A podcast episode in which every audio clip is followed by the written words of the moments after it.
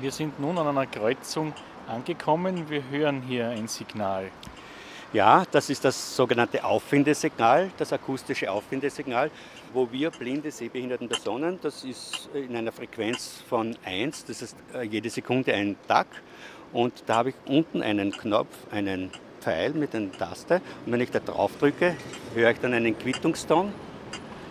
Ist übrigens Lautstärke angepasst, wie Sie es eben gehört haben. Und den drücke ich. Und wenn der Quittungston kommt, dann hoffe ich, wenn dann die Grünphase für die Fußgänger kommt, dann wird es mit 3 Hertz tackern, das heißt dreimal so schnell. Und das bedeutet für uns, jetzt ist es grün, jetzt kann ich gefahrlos drüber gehen.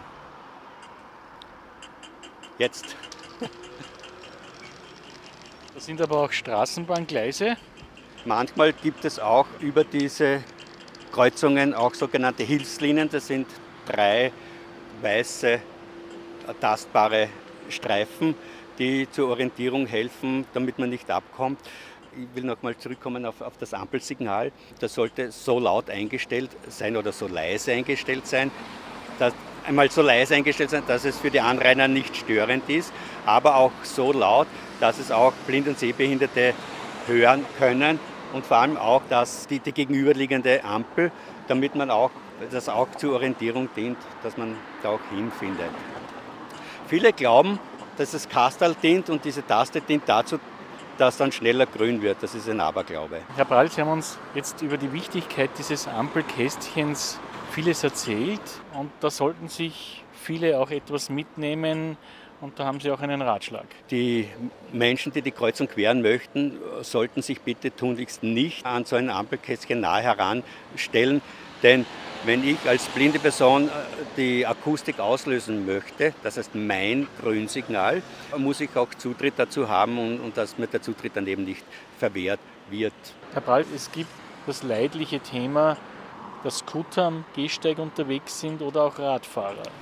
Ja, leider gibt es das relativ häufig, dass so ein Scooterfahrer plötzlich an einem vorbei flitzt. Und wenn ich dann falsch reagiere, dann liegen wir beide auf der Straße. Also, und auch die Radfahrer. Und ich leider erlebe ich es immer wieder, dass es in Wien zwar sehr, sehr viele Radwege gibt, aber diese Radwege nicht benutzt wird, sondern der Gehsteig. Das heißt, da ist Gehsteig, Radweg, Fahrbahn für die Autos, aber es wird von den Radfahrern oftmals der Gehsteig benutzt, was auch nach der Straßenverkehrsordnung verboten ist.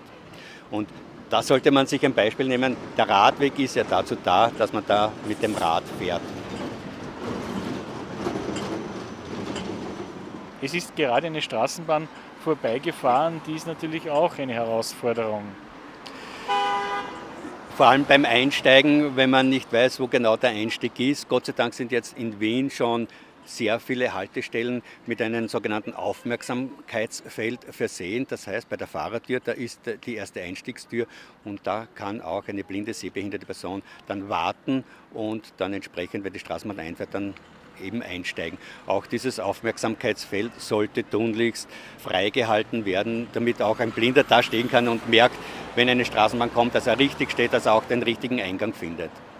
Herr Ball, ich sage danke, dass Sie uns viele Tipps und Ratschläge gegeben haben, die wir als Sehende nun uns mitnehmen, um einen guten Umgang mit sehbeeinträchtigten und blinden Menschen haben zu können.